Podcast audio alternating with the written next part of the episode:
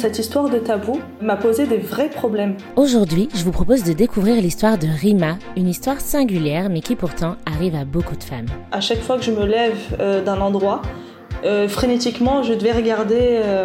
Euh, enfin, où j'avais une copine et je lui disais à chaque fois est-ce que j'ai une tâche, est-ce que j'ai une tâche? En tant qu'homme, ça ne lui venait pas à l'idée d'acheter des protections périodiques en fait. Lorsque Rima a eu ses premières règles, ce n'était pas un tabou pour elle. Mais avec les années, ce dernier s'est installé malgré elle, au point de ne pas oser demander à son père de lui acheter des protections périodiques, malgré ses règles abondantes. Son père, avec qui elle vivait seule suite au décès de sa mère. Il arrivé plusieurs fois de me retrouver euh, à aller euh, chez l'infirmière scolaire de mon collège. Euh, je suis obligée de mettre deux serviettes, tu sais, une devant et une derrière. Une douleur pas possible. Évidemment, bah, quand on a mal comme ça, c'est impossible de se concentrer pour réviser. Actuellement londonienne, Rima nous raconte aussi la différence de devenir mère à Londres comparée à la France. Les frais de garde pour la crèche par exemple font que la plupart du temps les femmes en fait ne reprennent pas le travail pendant des années. Bienvenue dans la Monstro Story de Rima. Une petite note avant de démarrer l'écoute de cet épisode. Je suis désolée, vous allez m'entendre la voix cassée. J'étais malade, je perdais ma voix au moment de l'enregistrement et je ne voulais pas décaler ce rendez-vous qu'on a galéré à poser pendant un an avec Rima. Bon, ça tombe bien, ce n'est pas moi la personne qui parle le plus, donc j'ai maintenu ce rendez-vous. Je vous remercie par avance pour votre compréhension et je vous souhaite une très bonne écoute. Bonjour Rima. Bonjour. Merci beaucoup d'avoir accepté mon invitation à participer à Monstro Story. Alors pour la petite histoire, euh, tu es quand même l'une des premières à m'avoir répondu lorsque j'ai proposé euh, à des personnes de ma communauté de participer à Monstro Story. Rima, pour commencer euh, cet épisode de Monstro Story, donc pour rappel pour les personnes qui nous écoutent, Monstro Story, le but c'est de donner la parole à des femmes et à des personnes menstruées pour parler d'événements autour de leur vie liés à leur cycle. Est-ce que, avant de parler du cycle, eh bien, on va commencer juste à parler de toi. Est-ce que tu peux te présenter, s'il te plaît? Oui, alors je m'appelle euh, Rima, j'ai 30 ans, j'habite en Angleterre depuis un peu moins de deux ans et je suis maman d'un petit garçon de, deux ans. Super. Euh, T'es où en Angleterre? À Londres. Ok, on parlera un peu de ça aussi, ça, ça va m'intéresser. Euh, quand tu m'as écrit, tu m'as parlé de tes règles qui étaient assez difficiles dans l'adolescence ça va être un peu le grand sujet du jour. Mais comme tu n'habites pas en France, ça m'intéresse aussi de voir si tu as euh, observé des différences, euh, euh, je sais pas, sur le tabou des règles, sur euh, la condition de la femme en général. Donc ça va être un peu les grands sujets du jour. Mais avant ça, j'aime bien demander à toutes mes invitées, donc en plus de la présentation là que tu viens de nous faire, si tu devais donner trois mots, en tout cas trois grands points pour te décrire, ce serait quoi? Si on voulait là apprendre à te connaître, tu dirais que tu es quel type de personne? En trois points Trois points, je dirais sociable, bavarde. Tant mieux, on fait un podcast. Et euh, euh, têtu, très têtu, obstiné. Ah, c'est-à-dire C'est-à-dire que je fonctionne beaucoup par obsession euh, et, euh, et, en règle générale, euh, je j'aime bien débattre, j'aime beaucoup débattre, mais c'est très compliqué de me faire changer d'avis euh, si j'ai si j'ai une idée euh, euh, arrêtée. Souvent, elle est arrêtée à vie. Donc, je vois. C'est, c'est la définition du débat d'ailleurs. c'est ça. Non, idéalement dans un débat, on arrive avec des idées et puis euh, normalement on devrait arriver après un espèce de consensus à la fin. Ou moi souvent j'arrive au consensus pour la forme, mais dans le fond mon idée a pas changé. C'est ça, c'était ironique. Euh, est-ce que tu te souviens, Rima, du premier, enfin j'allais dire du premier jour? J'ai tellement l'habitude de demander à mes patientes le premier jour de vos dernières règles. C'est pas du tout la question. Rima, est-ce que tu te souviens de la du premier jour où tu as eu tes règles? Alors, euh, je me souviens de, je pourrais pas dire la date précise, mais je sais que c'était à mes 11 ans, euh, que c'était un soir. Euh, j'avais euh, des, des, douleurs euh, abdominales et, euh, je, me, je, me, rappelle, enfin, plein milieu de la nuit, je sais pas, il devait être minuit et quelques, quelque chose comme ça. j'avais j'avais mal au ventre pas, pas des douleurs insupportables, mais quelque chose quand même qui m'a qui m'a fait me réveiller ou en tout cas qui m'a empêché de dormir. Et je vais aux toilettes et je vois donc des traces marron. Et je me dis, oh, c'est mes règles. Et je retourne me coucher. Aussi simple que Incroyable. T'en avais déjà entendu parler? Papi, voilà, parce qu'en fait, je suis de la génération qui, euh, alors peut-être que toi ça va te parler, parce que je crois qu'on a à peu près le même âge. Il y avait beaucoup ce qu'on appelait le dico des filles. Je ne sais pas si ça te parle. C'est une espèce. Et moi, j'ai pas du tout grandi avec ça. Je veux bien que tu nous racontes. C'est une espèce d'encyclopédie. Alors, il y en avait une, euh, pas tous les ans, mais je, je sais qu'il y avait plusieurs éditions.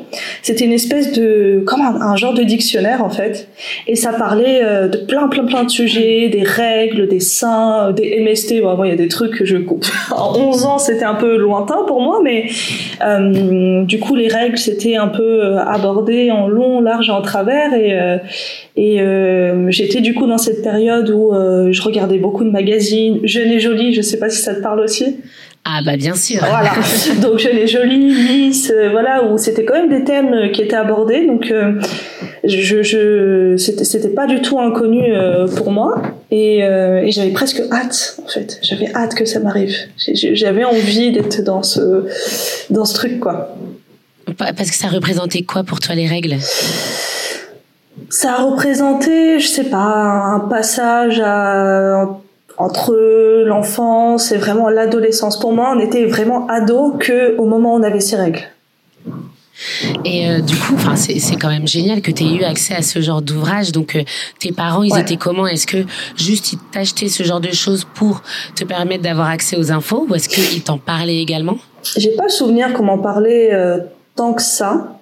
Ce qu'il faut savoir, c'est que ma mère était une scientifique une scientifique, elle a, elle a, eu un doctorat en biochimie, donc elle, enfin, il y avait quand même, euh, il y avait pas je pense pas qu'il y avait un tabou euh, par mes connaissances, mais je pense qu'il y avait un, un, peut-être un petit tabou, mais plus un héritage culturel en fait, parce que bon, je suis d'origine maghrébine. Et, euh, et du coup, c'est pas du tout un sujet qu'on abordait euh, comme ça.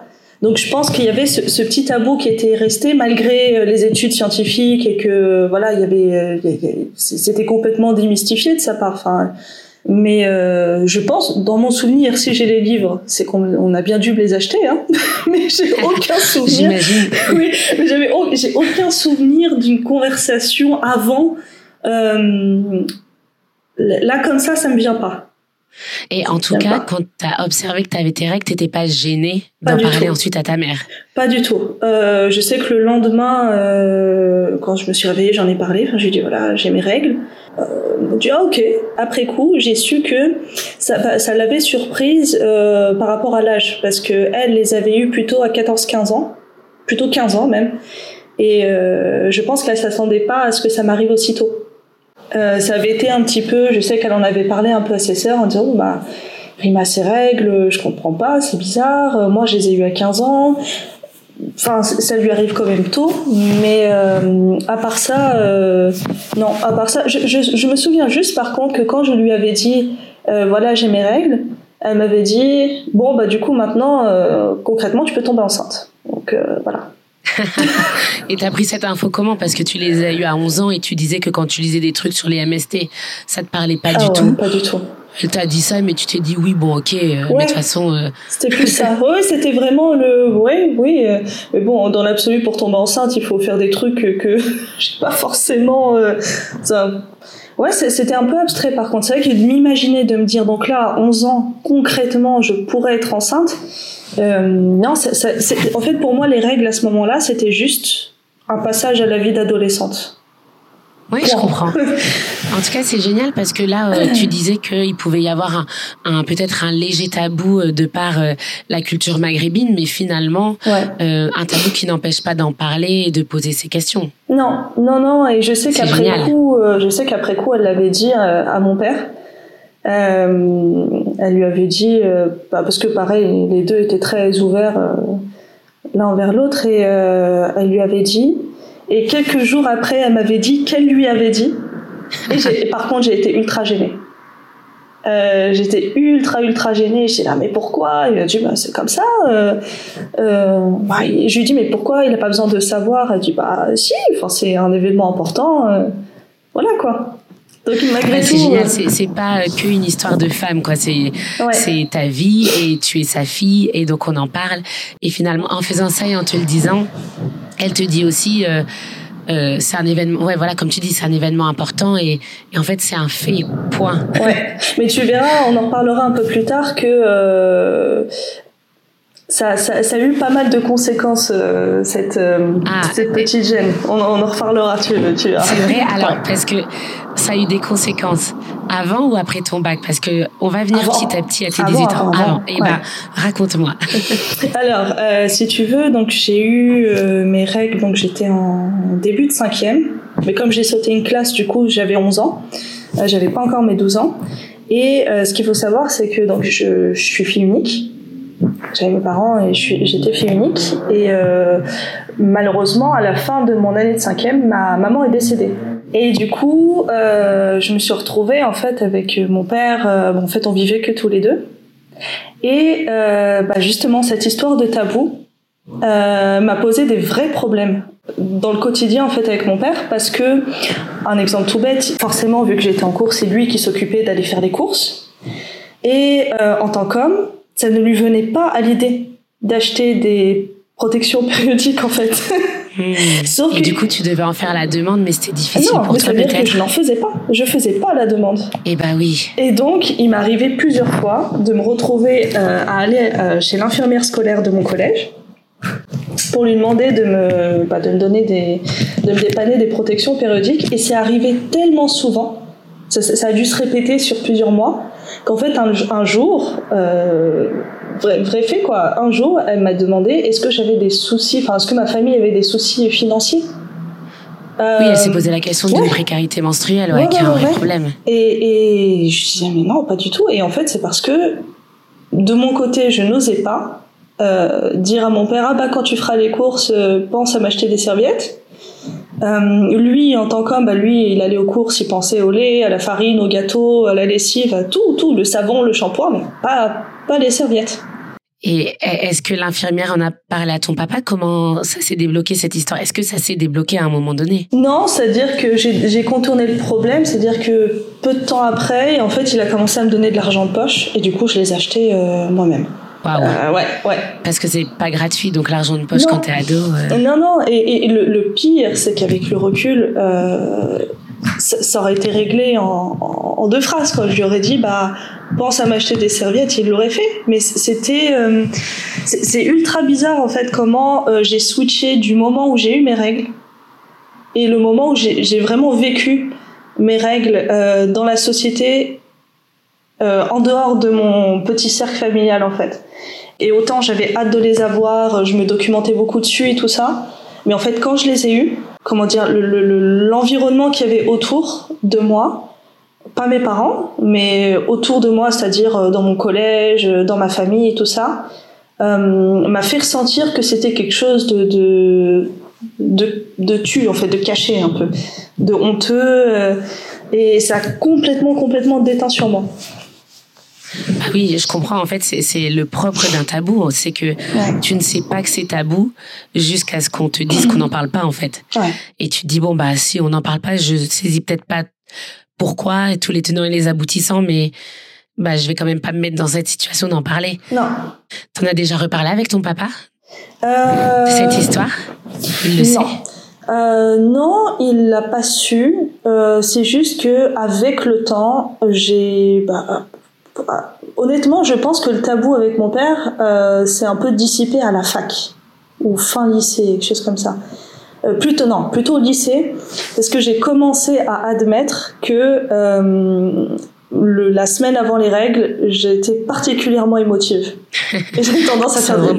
Ouais, bonjour. j'ai tendance à faire des crises de colère. Et au bout d'un moment, j'ai fini par dire non mais en fait c'est juste avant mes règles. Donc c'est un peu comme ça. Par contre, les protections périodiques et tout ça, c'est quand même toujours moi qui les ai achetées. Euh, Ouais, je, je fais un bond dans le temps, euh, euh, mais je rebondis sur, sur ce sujet-là. Aujourd'hui, tu es maman. Ouais, T'as dit que c'était un petit garçon que tu avais, c'est ça? Ouais.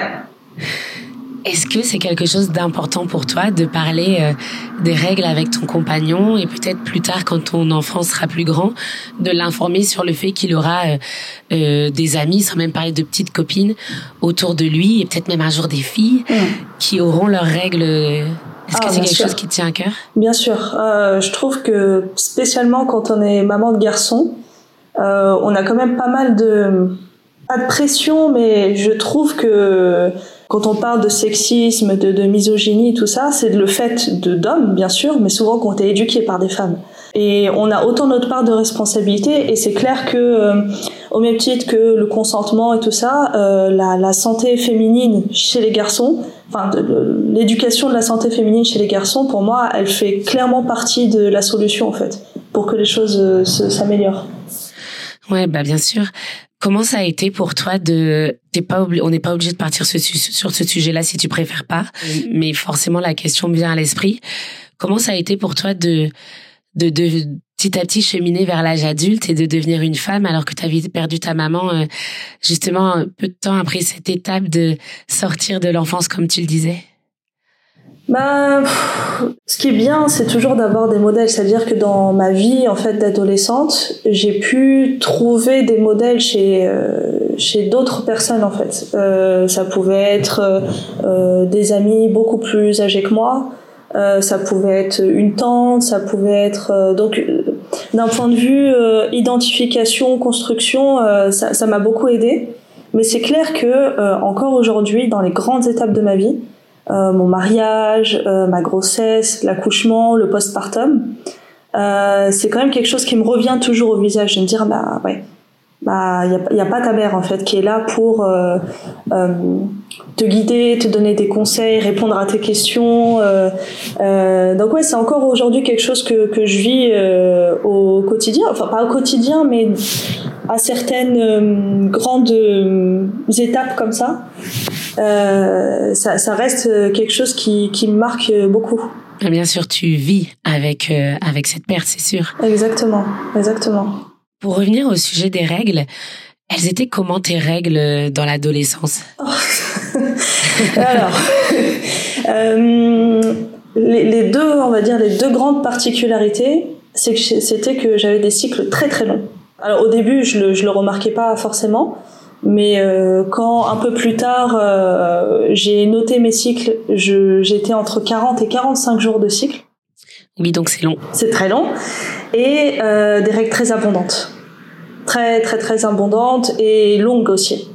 C'est très bien quand on euh, quand on doit acheter soi-même en plus ces protections, ça devait euh, te faire beaucoup de protection. Bah, c'est simple, la nuit par exemple et encore aujourd'hui, j'ai gardé ce ce réflexe, euh, je suis obligée de mettre deux serviettes tu sais, une devant et une derrière. Parce que, alors je sais pas si c'est particulier ou si voilà, mais moi j'ai mon flux euh, dans la nuit qui me remonte quasiment jusqu'en bas du dos. Non mais on est d'accord que la nuit, ça, ça, remonte entre les fesses. Parlons-en. En plus, je sais pas toi, mais en tout cas, moi, quand je suis réglée, comme je suis hyper fatiguée, je bouge quasiment pas la nuit et du coup, je dors à plat dos alors que je dors jamais comme ça. Exactement. C'est toujours comme ça. Le nombre de draps, de, de pyjamas, de sous-vêtements que j'ai, euh, que j'ai, euh, que j'ai taché comme ça. Et après, je me suis dit non, mais en fait, tu vas mettre deux serviettes, une devant, une derrière. Et, euh, et puis ça va le faire. Et c'est vrai que depuis que je fais ça, euh, ça, ça, ça, fonctionne et je j'ai encore de temps en temps des petites fuites, même encore aujourd'hui, mais euh, beaucoup moins, beaucoup moins que qu'avant. je pense que cette astuce, plein de monde qui nous écoute va l'essayer. Maintenant, j'ai vu que j'en ai vu en tout cas en Angleterre qui font vraiment des euh, des serviettes ultra longues, vraiment qui qui montent du haut du pubis jusqu'en bas du dos. Il y a même de plus en plus de femmes qui achètent, tu sais, les euh, euh les ce qu'elles appellent euh, vulgairement des couches, euh, les les tout le tout intégré en fait de slip qui peuvent être utilisés pour les fuites urinaires ou en postpartum ah, oui, pour mettre ça et et un peu en mode bon c'est bon en fait euh, dédiabolisons et démocratisons le fait que ça peut être hyper agréable de mettre quelque chose de très très très couvrant quand on a ses règles. Ah mais c'est clair. De toute façon, euh, je pense que c'est une période du mois, sauf si on met peut-être des protections euh, internes, style tampon ou cup.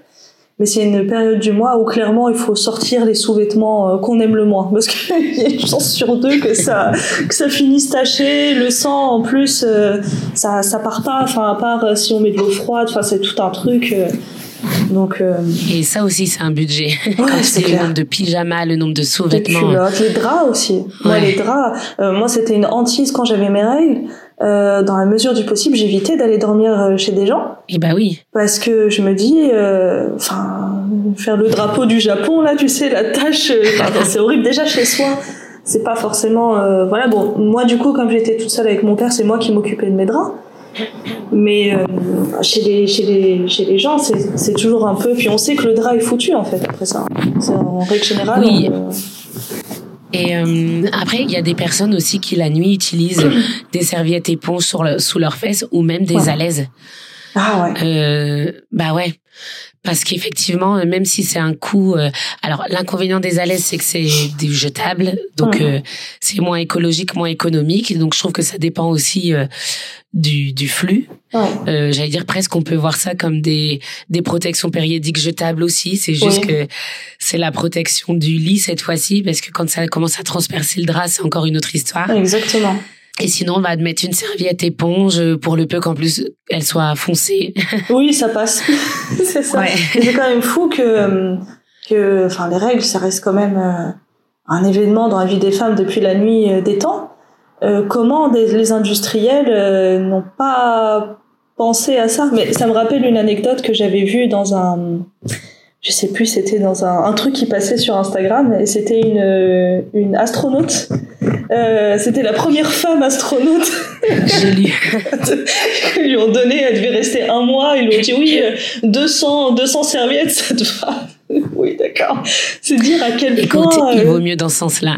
ouais, mais ça prouve quand même qu'il y a une vraie euh, déconnexion en fait. Il y a, il y a, il y a, c'est un événement pour la moitié, approximativement la moitié de la planète. Et comment l'autre moitié peut être aussi euh, ignorante en fait.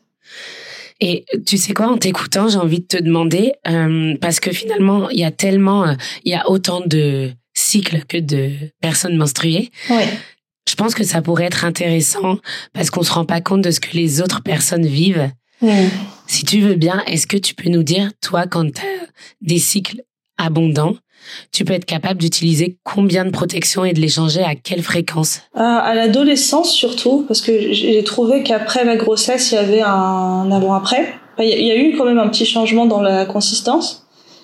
Euh, à l'adolescence, honnêtement, j'ai pas le souvenir du nombre. Surtout qu'à l'époque, on, on sensibilisait pas sur euh, les flux abondants, pas abondants, et on n'avait pas ce réflexe de dire euh, j'utilise tant de protection par jour.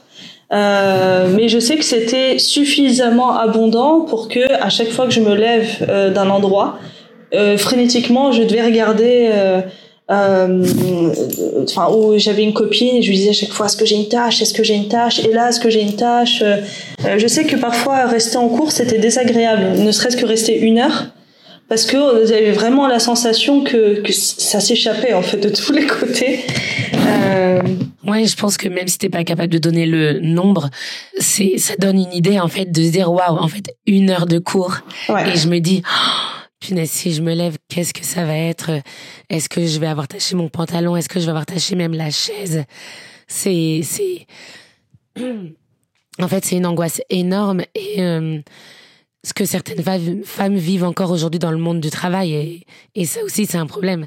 Je suis désolée pour ma voix, je vais te laisser parler toi. Euh, Est-ce que euh, un jour ces règles abondantes et douloureuses, elles ont déjà euh, euh impacté ta vie? Dans ton mail, tu me parlais de ton bac, de ton bac. En fait, donc j'étais en, en, ES, économique et social, et du coup, on avait le bac de français en fin de première, et euh, le reste des épreuves en terminale. Et donc, euh, en fin de première, j'avais euh, SVT, j'avais le français écrit oral et un autre oral. Donc c'était pendant pour l'une des deux épreuves écrites, soit SVT, soit français, qui se passait un lundi matin. Euh, en fait, le week-end juste avant, le dimanche surtout, euh, en plein, euh, en pleine douleur, des ça, ça, saignait, mais j'avais rarement vu ça. pourtant, j'avais des règles abondantes, mais j'avais rarement vu un, des, des, saignements aussi abondants. Une douleur tellement forte qu'en fait, c'était même pas possible de réviser. J'étais juste pas capable de me concentrer. Et euh, dimanche après-midi, je me suis dit ok là c'est des épreuves c'est demain. J'ai pas pu réviser, j'ai pas pu. Enfin faut, faut que je fasse quelque chose. Donc euh, je prends euh, mon courage à deux mains, enfin mon courage. Euh, je vais voir mon père, je lui fais glisser que j'ai un souci. Alors je, je, mets plein de périphrases de trucs. Il a compris au bout de trois minutes, alors que ça aurait été tellement plus simple de lui dire j'ai mes règles, j'ai mal, amène-moi. Mais bon. Le poids du tabou. ah, mais, mais, mais un tabou pris d'un côté en fait. C'est ça qui est ridicule. C'était que de mon côté, mon père. Euh, je pense que mon père, pour le coup, il était euh, très bien pour ça, c'est qu'il m'a laissé cheminer. Il a pas forcé. Euh, parce que lui, pour le coup, il n'y en avait aucun de son côté. Mais euh, je pense que ça aurait été pire s'il m'aurait euh, forcé, en fait. S'il m'avait forcé à me dire, à verbaliser, il m'a laissé, en fait, faire mon chemin de mon côté.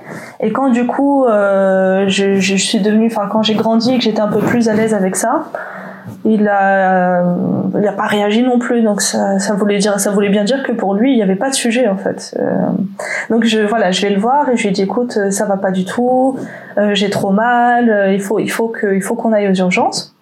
Il me dit ok, donc on s'y rend, mais je fais quand même un crochet par chez mon ami, mon ami la plus proche, qui se reconnaîtra parce qu'elle va certainement écouter ce podcast. Et euh, parce que évidemment pour moi il était hors de question qu'il reste avec moi dans la salle qui est le médecin. C'était juste pas possible en fait. Euh, donc il me fallait une présence enfin une présence avec moi, de préférence féminine. Donc euh, comme c'est mon ami depuis toujours, bon on a le même âge, mais euh, voilà il me fallait quand même un soutien euh, psychologique face à tout ça. Donc on a fait un crochet par chez elle, on, on l'a récupéré et on s'est rendu aux urgences. Donc, euh, quand le médecin m'a appelé, mon père est resté dans la, dans la salle d'attente. Euh, et moi, je suis rentrée euh, dans, dans, le, dans la pièce, enfin dans le box, ou je sais pas comment on peut dire ça, avec, avec mon ami.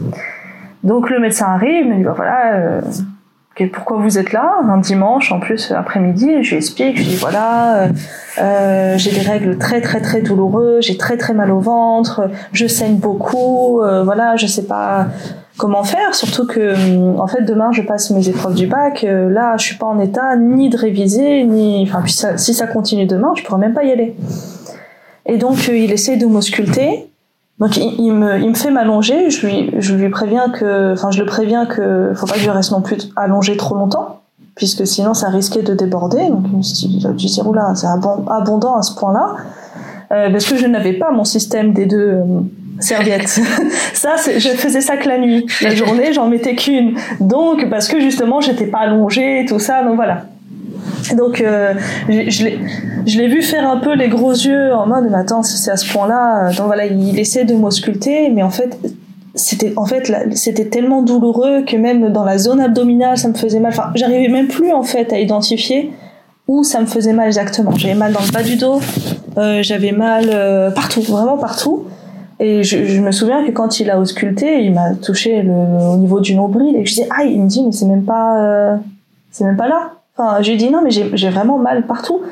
Euh, il me dit bon, ok. Il me dit euh, date des dernières règles. Je lui dis bah là, du coup, c'est mes règles. Ok. Euh, et là, il m'a posé une question. Alors, j'ai plus la phrase exacte, mais c'était euh, vos derniers rapports. Je lui dis non, pas de rapport. Je, suis vierge, il n'y a pas de rapport. Hum, ok. Et euh, il, s'en va, il dit bon on va voir, il s'en va. Et une infirmière passe peut-être quelques minutes après avec un, un, pot, un pot vide. Et elle me dit bon bah voilà, faut le, faut le remplir. Ok, bon bah du coup je vais aux toilettes. Pour passer les détails, euh, j'avais tellement mal que j'ai dû me faire aider de ma copine pour parce que ne serait-ce que de se pencher, enfin franchement c'était euh, c'était c'était c'était extrêmement douloureux. Et euh, donc j'arrive à, mettre dans le, dans le petit pot. Et euh, l'infirmière repasse quelques minutes après pour récupérer le pot. Et je lui dis, mais euh, du coup, ça sert à quoi euh, C'est pour analyser quoi? Elle me dit, ah, bah, c'est pour voir s'il y a une grossesse. Je dis, mais t'as pas compris ce que je lui ai dit, je crois. super. Parce que je m'attendais peut-être à une prise de sang, à quelque chose, rien. Juste ce pot. Euh, et, moi, dans ma tête d'ado qui devait avoir 15, 15 ans, 15, 16 ans, je me disais, euh, bon, peut-être qu'il y a des choses à analyser, dans l'urine, euh, je sais pas. Quand elle m'a dit, c'est pour voir s'il y a une grossesse, je dis, ok. Et euh, j'étais vraiment énervée parce qu'en fait, j'étais choquée qu'on ne me croit pas. J'étais vraiment choquée qu'on ne me croit pas.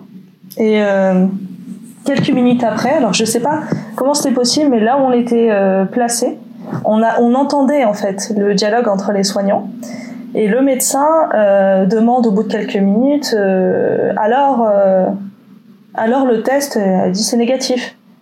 Ah peut-être que c'est fait un peu trop tôt euh, comme s'il voulait en fait refaire encore un test. Et l'infirmière s'est énervée en disant non mais c'est négatif c'est négatif. Point donc euh, j'étais là je me dis bon ok. Et quelques minutes après euh, le médecin revient dans la pièce. Et il me dit bah du coup oui bah vous êtes pas enceinte quoi. Je dis mais je, je vous ai dit que je comprends pas. Je vous ai dit que alors maintenant après coup avec des yeux d'adulte je comprends euh, que effectivement certainement beaucoup de filles cachent leurs relations sexuelles quand on leur demande elles disent non non puis finalement il y a bien une grossesse donc euh, euh maintenant avec des yeux d'adulte euh, je, je, je, peux le comprendre oui, et en tant que soignant, je suis désolée, ma voix part. Euh, en tant que soignant, on peut aussi parfois, en fait, juste expliquer. J'entends ce que vous dites. Je suis désolée, presque médicalement parlant. Après, vous avez le droit de dire non, bien évidemment. Mais médicalement parlant, en fait, je suis obligée face à une douleur viennent de d'éliminer une grossesse. Euh, Et tu sais aussi, pour le coup, il y a certaines femmes qui ne savent pas toujours comment on fait pour tomber enceinte. Ouais. Et donc, mais, mais, mais, en fait, là-dessus, c'est vrai que il y a juste pas eu de dialogue. Il t'a dit, est-ce que c'est vos derniers rapports? Il n'y en a jamais eu. Ok, on fait un test de grossesse. oui, c'est ça, c'est ça. Puis je pense que dans sa tête, il a dû se dire, ah, en plus, elle a débarqué avec son père, elle l'a fait attendre en salle d'attente, alors peut-être qu'il y a du coup un... Euh, aujourd'hui, je peux déconstruire tout ça et me dire, euh, effectivement, j'aurais été à sa place, j'aurais certainement fait faire un test de grossesse. Mais je l'aurais dit. Bah peut-être ça, peut-être la nuance. Je l'aurais dit en fait. Euh, alors que là, euh, c'était plus, euh, je l'ai vraiment ressenti comme un ouais ouais d'accord, allez bon, on va lui faire un test parce que à tous les coups elle nous ment quoi. Et donc il est revenu et en fait, bah c'était pas une fausse couche pour lui.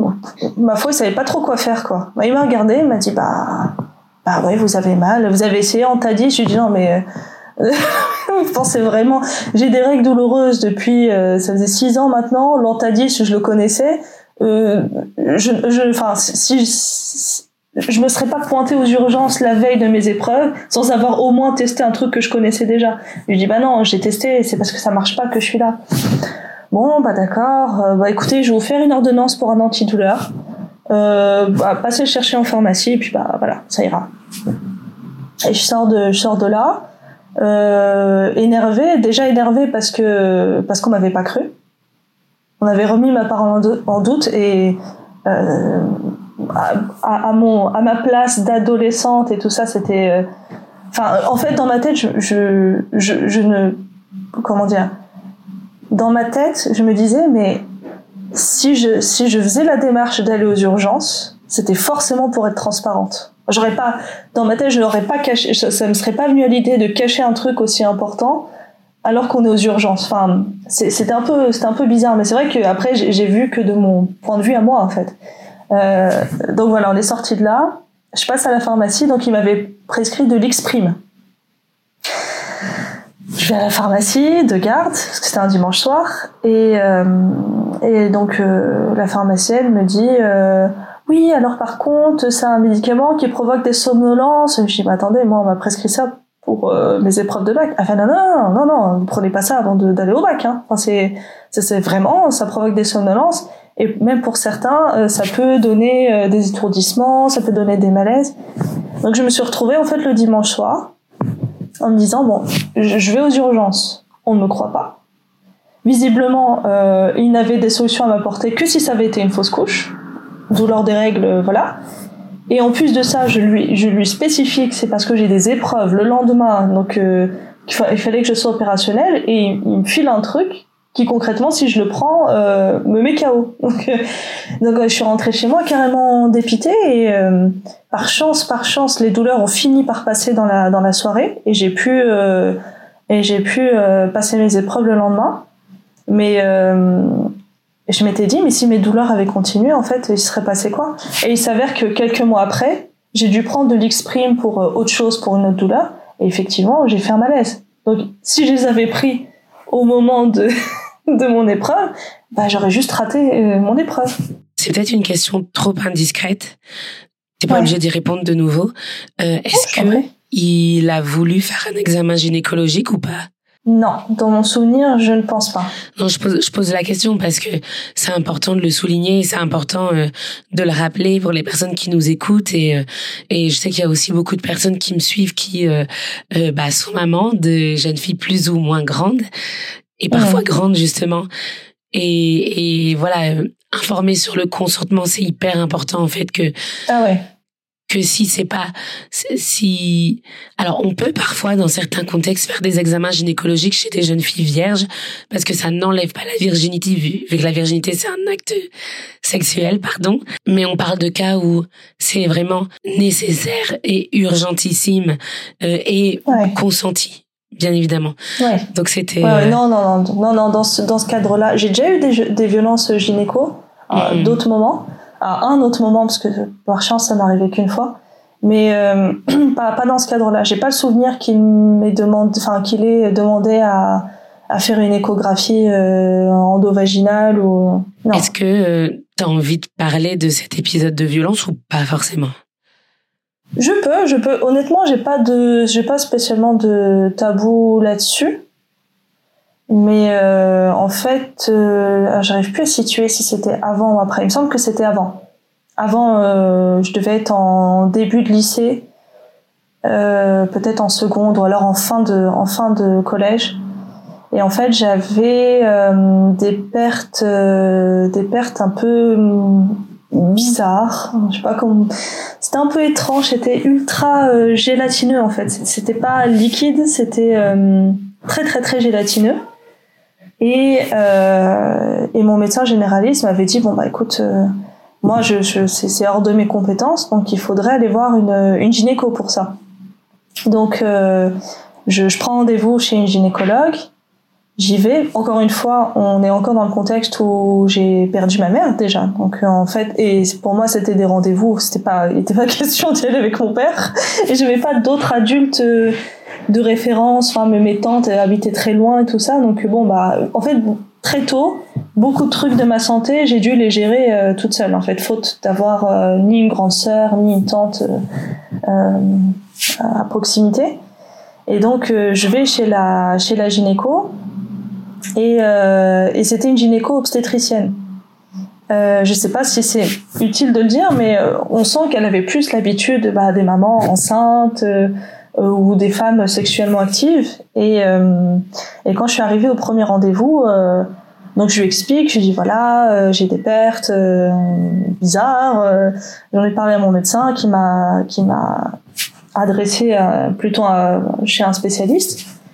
Et puis au bout de je sais pas de 10 minutes de consultation, bah évidemment les premières règles, machin, la date et tout ça, elle m'a dit bon bah on va on va on va ausculter.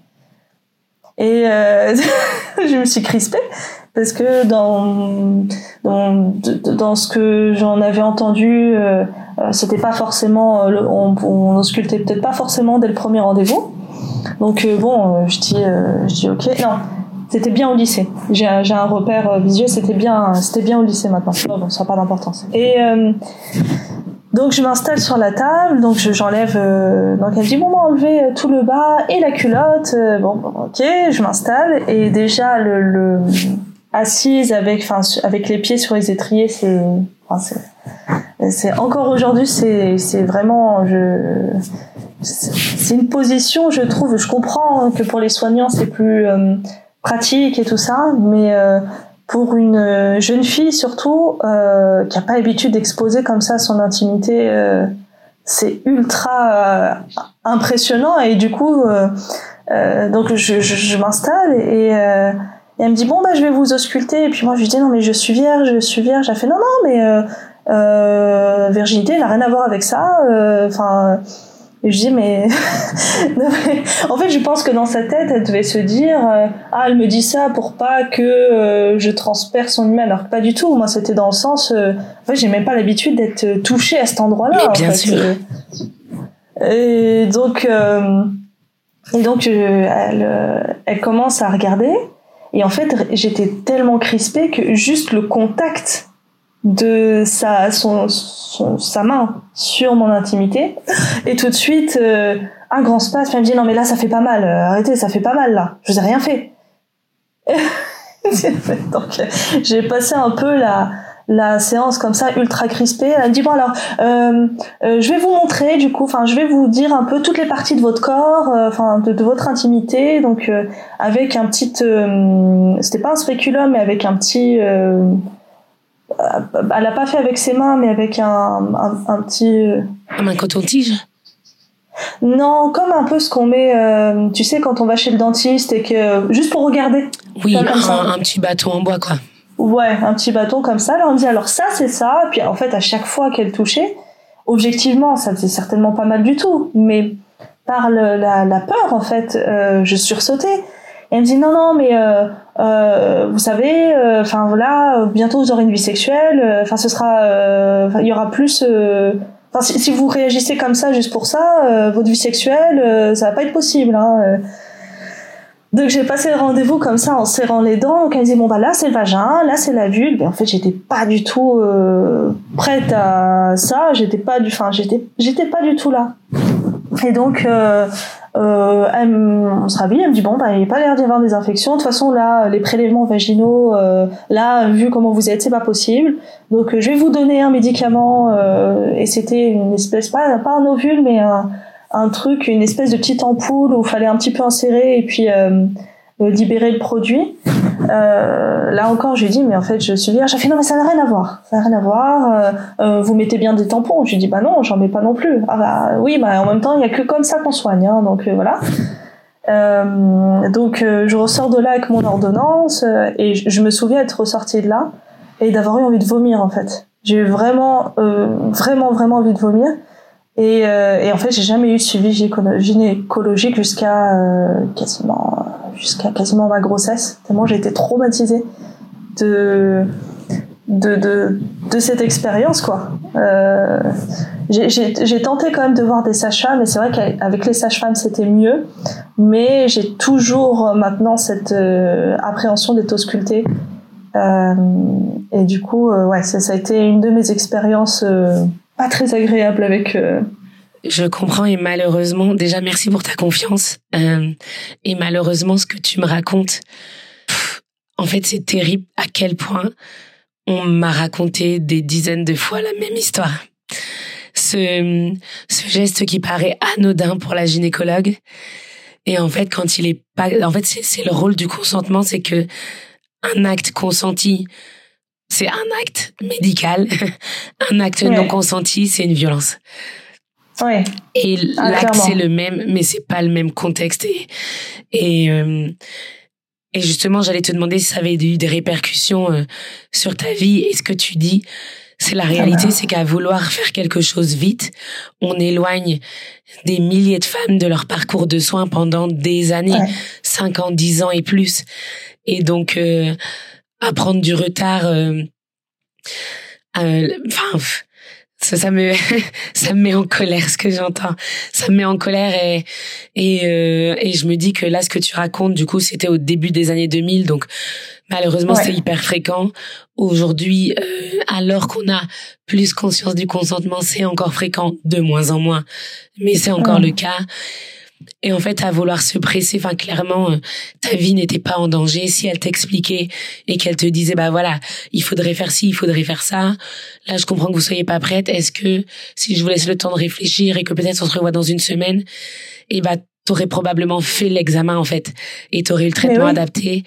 Mais parce que on te l'aurait expliqué, on t'aurait laissé le temps Puis de autant cheminer. dire que le traitement, je l'ai absolument pas pris. Hein. Et ben voilà. Enfin, c'était, enfin, c'était après, c'était même plus la peine de me parler ni de gynéco ni de suivi. C'était euh, fini, fini, fini, fini, fini. Puis il faut dire aussi, comme j'avais pas, j'étais pas sexuellement active. En plus, je, je... Euh, Rima, avant qu'on ne qu'on ne se quitte, j'aimerais vraiment, euh, on va pas se quitter tout de suite, tout de suite, mais j'aimerais vraiment qu'on aborde euh, le fait qu'aujourd'hui tu vives en Angleterre. Peut-être que tu as observé aucun changement. Ça peut être une réponse.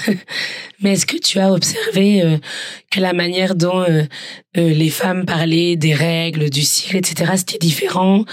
Je sais pas, la manière de se demander une protection périodique, peut-être même les mots employés, ou, ou est-ce que tu trouves que c'est un peu la même chose qu'en France?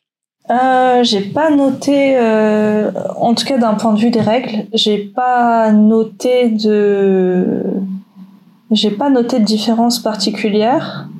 Euh, c'est plus sur le côté euh, vie de maman où je trouve qu'il y a des, des petites euh, différences. Un congé maternité euh, de un an ici euh, comparé à deux mois et demi, euh, là par exemple.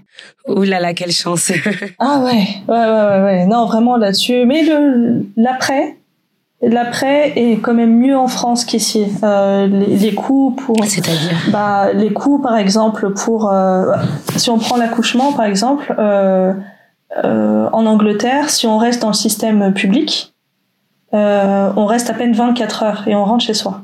À peine, à peine. Des fois c'est même 12 heures.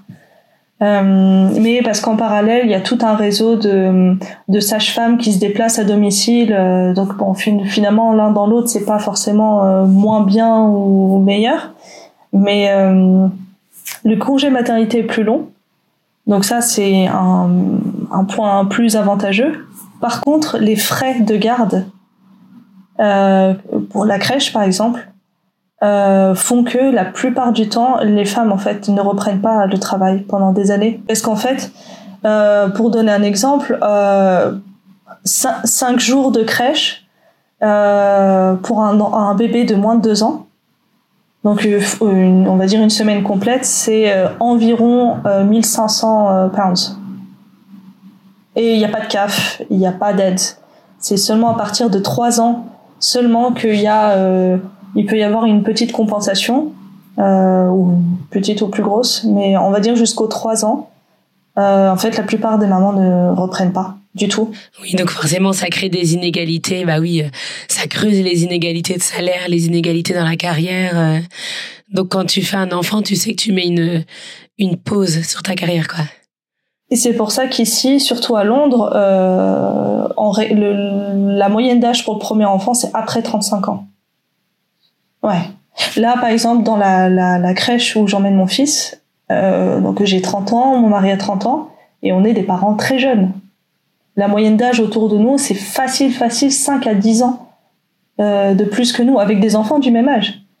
Euh, parce qu'en fait, il faut être vraiment bien établi professionnellement, financièrement, pour se permettre d'avoir des enfants. Et souvent, ce qui se passe, c'est que les femmes attendent d'avoir 35 et plus et enchaînent. Elles font peut-être deux ou trois enfants, mais avec très très peu d'écart d'âge pour euh, compresser au maximum ce temps mort quoi de, leur carrière et reprendre après 40 ans. Et voilà, les enfants euh, euh, sont à l'école. euh.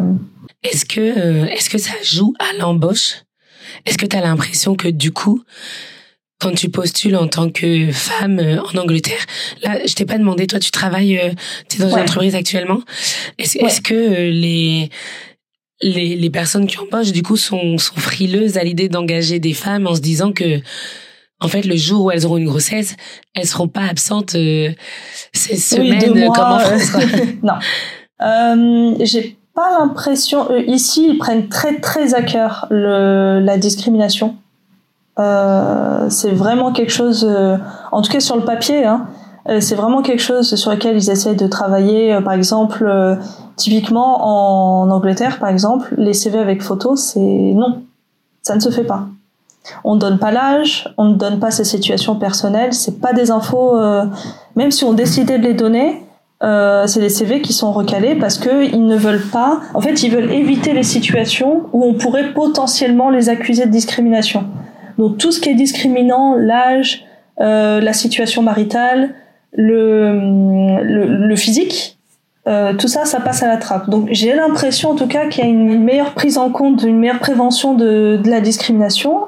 Par contre, je trouve que ce qui est un, un reflet de, de, de cette euh, problématique de précarisation des femmes à l'emploi, c'est qu'il y a beaucoup plus de temps partiel. Beaucoup, beaucoup, beaucoup plus. Euh, un jour, deux jours, trois jours. Euh, euh c'est beaucoup plus fréquent. Enfin, voilà, en France, j'ai travaillé aussi et j'avais pas l'impression qu'il y avait autant de temps partiel parce que bah, en France, quand j'imaginais le temps partiel, c'était quelqu'un qui était un temps plein et puis qui tombait enceinte et qui du coup a son mercredi. Là, non, c'est vraiment des annonces de temps partiel. Et pour toi, c'est une une bonne chose ou plutôt discriminant? Parce que moi, quand tu m'en parles, je me dis euh, que ça permet euh, ça permet de répondre à tous les cas de figure. C'est ce que je me dis en fait. En fait, le, fait d'avoir le choix euh, et en plus le fait que ce soit des annonces, je trouve que du coup c'est moins peut-être difficile pour la personne qui veut euh, justement avoir un temps partiel de se dire ok en fait ça peut être recherché, ça peut rendre service. Moi j'aimerais bien travailler que un ou deux jours et et du coup ça fait pas de moi un profil euh, moins bien qu'un autre parce qu'en fait on peut me rechercher aussi. Tu vois c'est ce que je me dis quand j'entends. Ouais, ouais, il y a plus de, c'est clair qu'il y a plus de flexibilité euh, sur. Euh, enfin moi, par exemple, typiquement, j'ai attendu euh, les un an de mon fils environ pour reprendre le travail, et c'était un critère. Je voulais euh, reprendre en, en, temps partiel, aussi surtout parce que la crèche coûtait trop cher. Je ne pouvais pas me permettre. En fait, mis à part avoir un salaire vraiment, vraiment nettement plus important que le prix de la crèche euh, en gros, euh, je ne pouvais pas me permettre de, même si je le voulais, euh, j'aurais pas pu me permettre de reprendre à temps plein, sauf avoir un boulot qui payait 3000 pounds peut-être, quelque chose comme ça. Auquel cas, c'est pas, c'était, c'est pas, c'est pas intéressant. Donc, donc c'est bien parce que ça répond à tout. ça, ça, répond à tout. Mais du coup, par exemple, aujourd'hui, moi, euh, je fais partie de ces anglo-saxons qui ont deux boulots. T'appelles quoi de boulot Tu parles pas de ton boulot de maman? Non. non, alors un troisième, alors si on veut. Non, non, deux. C'est-à-dire que j'ai un, un part-time trois jours par semaine. Ouais. Que je compile avec un autre part-time de euh, bah en fait c'est c'est de la surveillance d'examen donc c'est un peu c'est comme c'est un peu saisonnier euh, mais euh, et, mais en fait beaucoup beaucoup de de femmes notamment des femmes euh, seules qui n'ont pas de conjoint ou qui n'ont pas quelqu'un euh, sur qui se reposer pour la garde et tout ça sont obligés d'enchaîner plusieurs boulots pour arriver à boucler un peu les fins de mois parce que pardon j'allais dire c'est du coup beaucoup plus fréquent chez les femmes que chez les hommes alors enfin chez les mamans que ouais. Bah, moi ça m'a ça m'a étonné parce que quand je suis arrivée euh, mon fils avait 4 euh, mois et puis bah les premiers les premiers temps je me baladais un peu enfin voilà je, je, visitais un peu les lieux avec mon fils en poussette et, euh, et je remarquais qu'il y avait mais beaucoup, beaucoup de femmes, euh, beaucoup de femmes quoi, qui se promenaient à 10h du matin, 11h, euh, mais avec des enfants. Des enfants d'un un an, deux ans, trois ans. Et puis dans la tête, je me disais, mais tiens, moi, avant d'habiter à Londres, j'habitais en région parisienne, dans, à Courbevoie, en 92. Et quand je me promenais avec mon petit, qui était tout petit, euh, on n'était pas tant que ça à être dehors. Enfin, on n'était pas beaucoup de mamans. Et là, je remarquais, je me disais, mais il y a vraiment beaucoup, beaucoup de femmes, euh, déjà avec des enfants qui ont l'air très rapprochés, qui avaient à peine un an, un an et demi d'écart maximum, et euh, avec des enfants où ils avaient facilement trois ans, qui avaient l'air d'avoir un peu plus. Et je me disais, bah tiens, et en fait, après j'ai compris, c'est-à-dire que la combinaison de euh, les frais de crèche qui sont très chers, plus l'école ici qui commence plus tard. Euh, en France, ça commence à 3 ans. Ici, c'est entre, c'est la cinquième année. Euh, donc, par exemple, dans le cas de mon fils qui est né euh, en octobre, techniquement, il va rentrer à l'école à quasi 5 ans. Euh, et du coup, tous ces facteurs font que beaucoup de femmes, quand elles font leurs calculs, bah, sont mieux à, s'arrêter de travailler pendant une bonne partie, parce que euh, pareil euh, à l'école primaire, ce qu'il faut savoir, c'est que l'école euh, c'est commence à 9h et finit à 15h. Donc ça inclut, si on a un travail, on va dire classique, où on commence à 8h30, 9h, de payer, on appelle ça un breakfast club, donc faire venir son enfant à 7h, 7h et quelques, qui prennent son petit déj et qui attendent. Et les euh, after school club, donc de 15h à 17h, 17h30 grand max, euh, voire 18 pour certaines écoles. Donc en fait, il y a même à l'école, euh, il y, a, y a toujours des frais en fait. Euh, et pour beaucoup de femmes, euh, euh le calcul, c'est de d'arrêter d'avoir une activité salariée, on va dire classique, faire un 9h 18h, et plutôt prendre des petits boulots comme là par exemple de la surveillance d'examen où c'est un peu ponctuel, où ça peut s'adapter avec son emploi du temps, voilà, de, des enfants à l'école et tout ça. Donc bah, écoute, je te remercie. Je trouve que, en fait, que quand je t'entends, je pense à deux choses.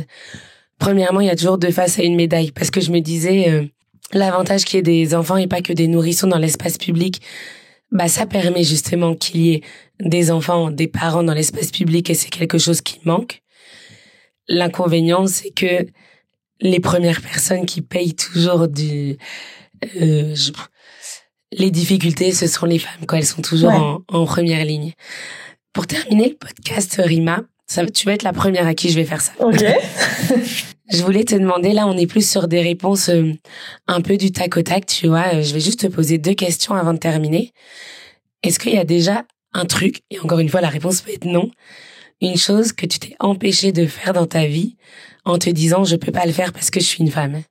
Hmm une certaine catégorie de métiers. Alors c'est étrange, hein, mais euh, je me suis toujours intéressée à la, au médical, au paramédical, mais je me suis toujours euh, empêchée d'aller dans les secteurs de la petite enfance ou du soin nourrisson parce que je n'avais pas envie que ça me gâche l'expérience quand après j'aurai mes propres enfants. Ok.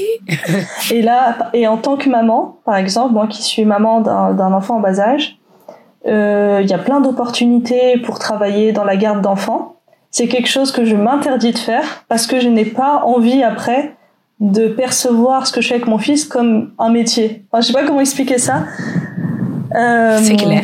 Ouais. Non, je comprends. Clairement, en tant que, en tant que femme, évidemment, tous les métiers euh, violents, dangereux, ça, je, c'est même pas en tant que femme, c'est en tant qu'être humain, c'est ce que je, voilà, je suis quelqu'un de facilement stressé, je réagis pas bien à l'anxiété, donc bon, il y a plein de métiers, mais vraiment, en tant que femme, en tant que maman, c'est ce type de métier que je m'empêche de faire pour ça.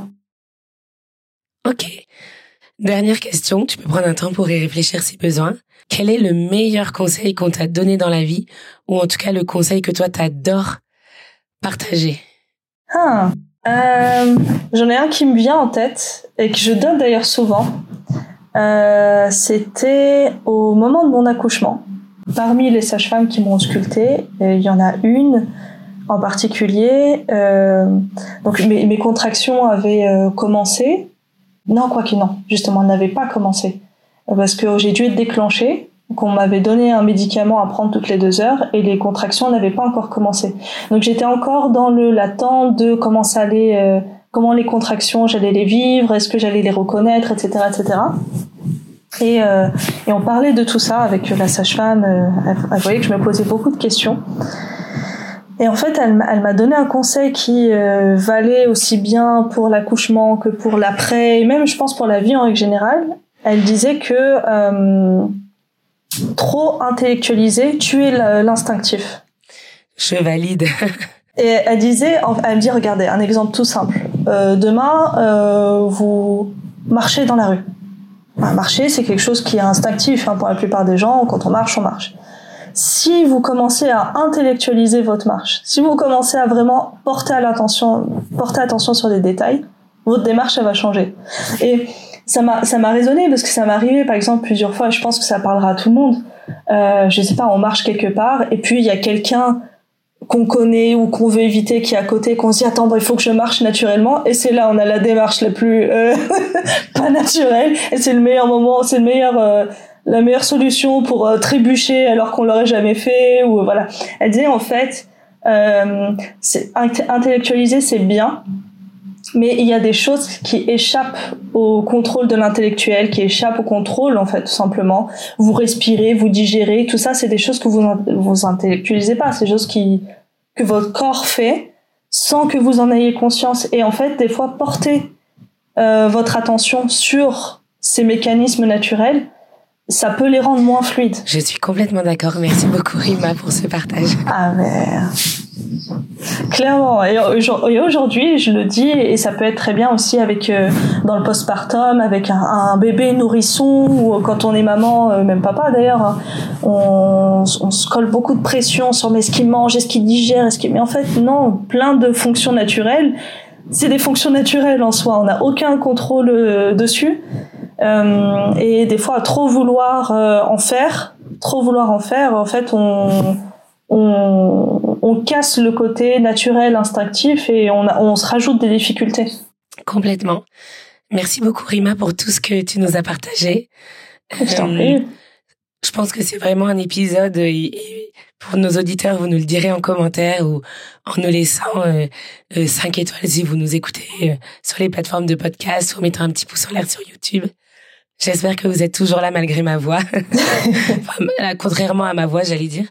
Euh, pour moi, c'est hyper riche ce que tu nous partages parce que c'est le quotidien des règles et c'est vraiment ce que j'ai envie de partager dans mon Story. Donc, euh, merci beaucoup, Rima. non, mais merci à toi. Ça m'a vraiment fait plaisir de parler de ce sujet qui me passionne beaucoup. Euh, et qui euh, malheureusement, enfin, on, on, aimerait travailler à ce que ce soit euh, le moins tabou possible, euh, parce que c'est les origines même du tabou sont sexistes et misogynes en fait. Donc, euh, euh, bien sûr, il y a une notion d'intimité, de pudeur qui, pour moi, doivent toujours exister. On peut être pudique et on peut avoir des sujets qui relèvent de l'intime et c'est normal. Tout le monde, tout le monde a, a certaines, a certains sujets qu'ils n'ont pas envie de partager mais que ça en soit euh, devenu un tabou sociétal et ça traverse toutes euh, toutes les enfin moi je viens d'un d'un milieu enfin je, suis maghrébine mais en France c'est pareil aux États-Unis c'est pareil en Inde enfin c'est que c'est quelque chose ce tabou il a transcendé même les différences culturelles le les différences euh, d'époque aussi parce que hum, encore aujourd'hui en 2023 c'est encore tabou pour des gens et euh, ça prouve que les, les, racines en fait du, du tabou euh, euh, on, peut pas juste mettre ça sur le compte de euh, ah c'est culturel ou c'est un truc d'époque. Il y a, y a, quelque chose à creuser euh, euh en dessous et, et c'est quand même pas normal que quelque un événement commun qui touche la moitié de la planète soit juste disparaisse des de l'espace public. pas des, de l'espace public, c'est ça? Complètement. C'est ça? Et ben merci Rima d'avoir fait en sorte que que justement ce sujet ne, ne disparaisse pas. merci beaucoup. Merci, merci à toi.